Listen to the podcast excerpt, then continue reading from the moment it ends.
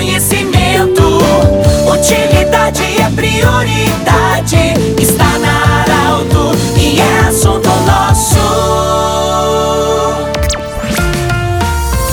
Muito bem, estamos iniciando o assunto nosso desta sexta-feira para Unimed Vale do Taquari, Vale do Rio Pardo, Centro Regional de Otorrinolaringologia, Cindy Lojas, Cindy Lojas lembra, compre no comércio local, valorize a economia do seu município e sextas-feira você sabe, sextas-feira o assunto no nosso programa é a saúde. Hoje está conosco o seu Luiz Facim, uma história bonita em se falar de bicicletas, de ciclismo em Santa Cruz do Sul. Eu o conheço desde menino, desde acompanhava seu pai já. É uma história, acho que você, Luiz, foi o um dos pioneiros na sua família. Vocês foram os pioneiros em criar os grupos de passeio ciclístico, né? Bem-vindo. O assunto nosso hoje é a qualidade de vida, os benefícios, mas também os riscos ao andar de bicicleta. Bem-vindo. Obrigado pela visita. Obrigado pelo convite, pela oportunidade. Luiz, prioridade. Conhecimento, por exemplo, e responsabilidades de trânsito ao andar de bicicleta em ruas da cidade e em rodovias. É importante o ciclista ter conhecimento do, do Código Brasileiro de Trânsito,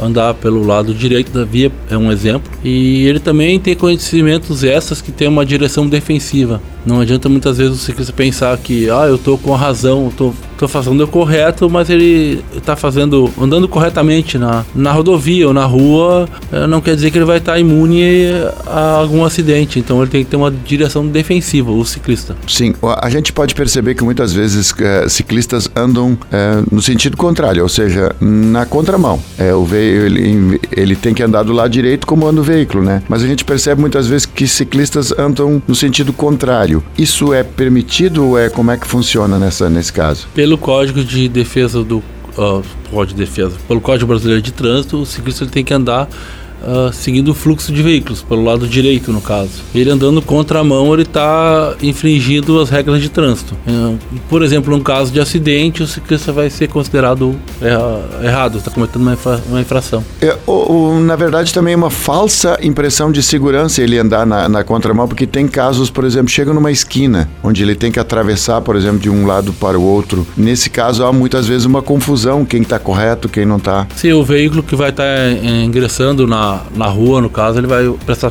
primeira atenção no sentido do fluxo dos veículos. Se o ciclista vier contramão, ele vai estar num ponto mais cego, vamos dizer assim, para o motorista. E também o ciclista que ele está andando na contramão, ele está sujeito a ser ou um veículo que está ultrapassando vai, vai passar por ele por, no sentido por trás, assim. Então eu, eu digo que o veículo que está ultrapassando ele geralmente está numa velocidade maior do que aquele veículo que está andando no, no, no, no, no fluxo normal, vamos dizer assim, né? Na pista de rolamento do, do do sentido de andamento do, do trânsito.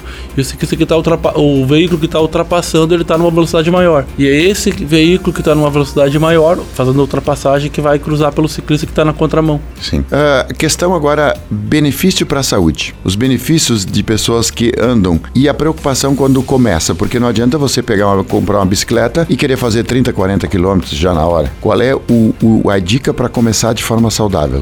Eu diria ter cuidado com a manutenção, ter uma bicicleta de qualidade, conferir o funcionamento da bicicleta, do, dos freios principalmente, e começar de forma gradativa.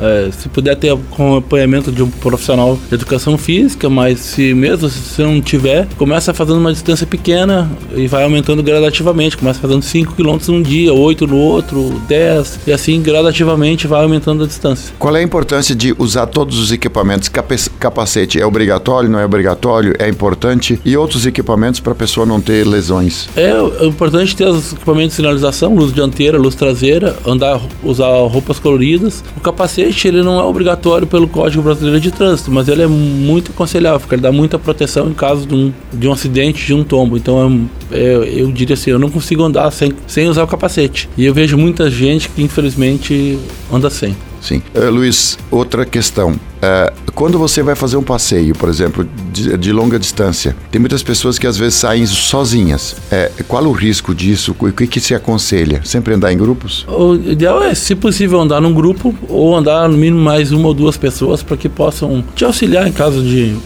de um imprevisto, de algum acidente, levar o celular e avisar alguém da família aonde vai estar, tá, para onde vai estar tá andando. A importância de usar e de escolher os trajetos por onde você anda, porque há rodovias é, que não tem acostamento para o ciclista andar. E aí ele tem que usar aquela lista branca, né? Que, onde é permitido ele andar. Qual é a importância de escolher rodovias com acostamento ou onde tem ciclovias? É importante também, de, conforme a, a, modalidade do ciclismo, o tipo de bicicleta, ele usar, se puder evitar as, as rodovias, andar nas estradas do interior com um pouco trânsito. Também, se for usar rodovia, preferir aquelas que têm um acostamento de melhor qualidade. E também a questão do horário do que tu vai fazer o, a pedalada, se tu for no horário do, do pico, vamos dizer assim, na, no começo do dia, do, do, do, expediente de trabalho da maioria das pessoas, o trânsito é maior e no fim, na tardinha também. Então, o ciclista que já está andando mais tempo, ele já sabe, ele vai pedalar mais cedo ou mais tarde, ou no horário que o trânsito esteja mais tranquilo. Domingo de manhã, às vezes o trânsito é bem mais tranquilo que durante a semana. Resumidamente, para a gente terminar, é o, o, a pedalada é bom para o corpo e bom, é bom para a mente, que muitas pessoas aproveitam para olhar a natureza.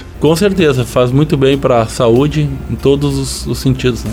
Principalmente para a cabeça que vai desestressar. Quantos anos de experiência no ciclismo? 40 anos. Muito bem, Luiz Facim, cabeça de menino ainda. Abraço para você, muito obrigado. O assunto nosso, para lembrar, em instantes vai estar em formato podcast na Arauto 957, no Instagram da Arauto e também no portal Arauto. Compartilhe, assunto nosso. Um abraço do jeito que você sempre quis. Um excelente final de semana, viu? Tchau, tchau. De interesse da comunidade, informação gerando conhecimento.